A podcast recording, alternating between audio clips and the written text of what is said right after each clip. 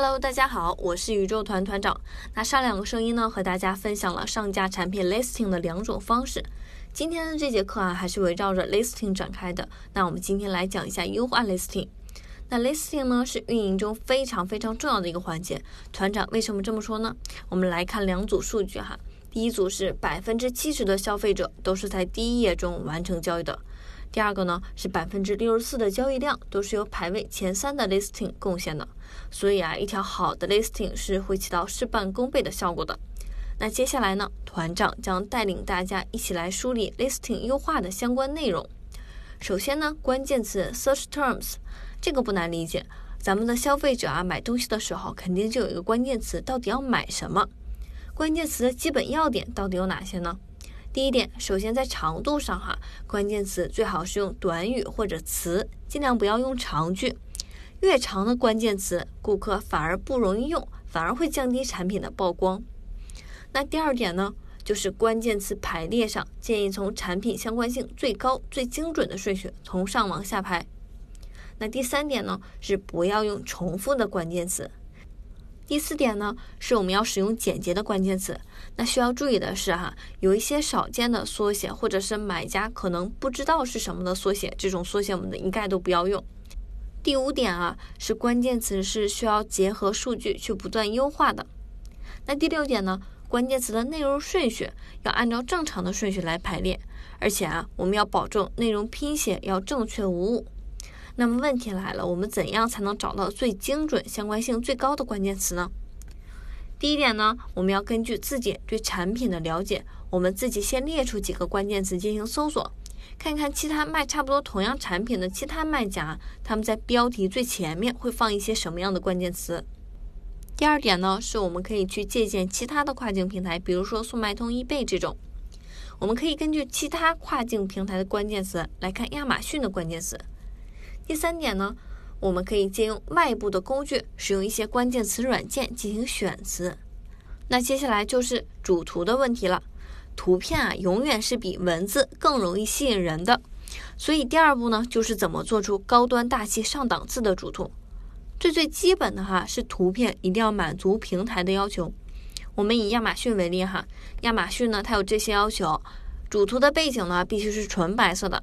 产品呢，最好占据百分之八十五左右的空间。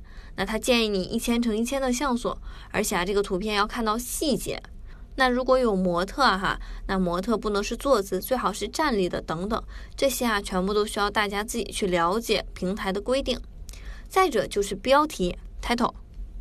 那一个基础的框架是什么呢？就是核心关键词加品牌名加辅助性关键词，再加产品属性加功能加使用范围。需要注意的是哈，除了介词以外，每个单词的首字母是需要大写的，而且需要限制在两百个字符以内。那标题呢，还是要放一些买家关注的一些功能特性，然后那些虚无缥缈的形容词哈，团长是不建议去往上放的。以下呢是总结的一些注意点。第一点呢，就是关键词要简洁，不要重复杂乱，每个关键词之间没有关联，可以被独立的搜索到。第二点呢，就是实词首字母是要大写的，不要用特殊符号。第三点呢，就是标题不要过长，否则的话哈，在手机移动端可能会显示不全。第四点呢，是需要注意最基础的语法和单词拼写。不要在文字上出错。那下一个呢，比较重点的就是价格了，price。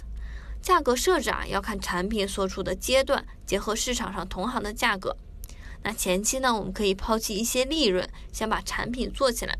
后期可以根据市场调整价格，和同类产品呢，最后都是相差不大的。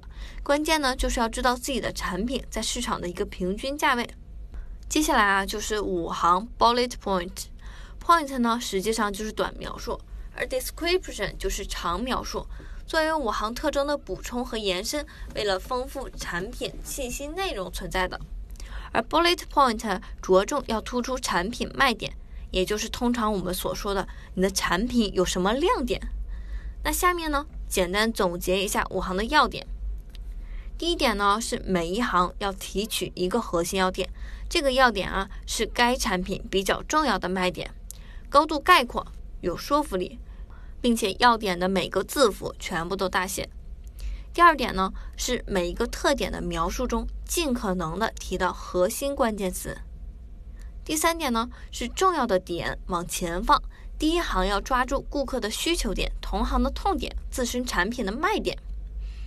第四点呢，是五行的长度尽量差不多，自身的长度不要过长，大致控制在上传后在前台页面一行半左右，也就是三十到四十个单词左右。第五个呢是五行参考客户对产品的理解，其他卖家的 listing review 和 QA 等等可以作为研究的对象。接下来啊，团长再讲一讲描述 description。Description 呢是 listing 里可以写两千字符的长描述。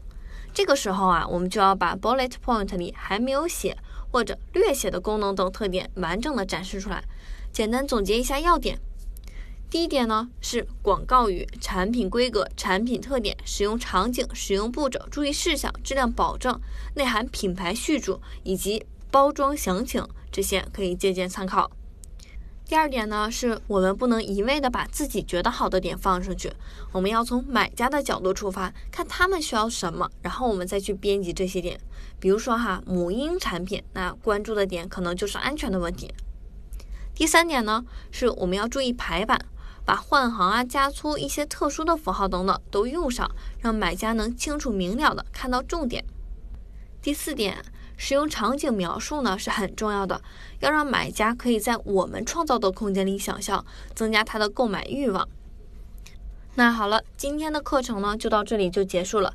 如果大家有什么疑问和想法，欢迎在评论区里留言或者给团长发私信。感谢大家的收听，我们下一期再见。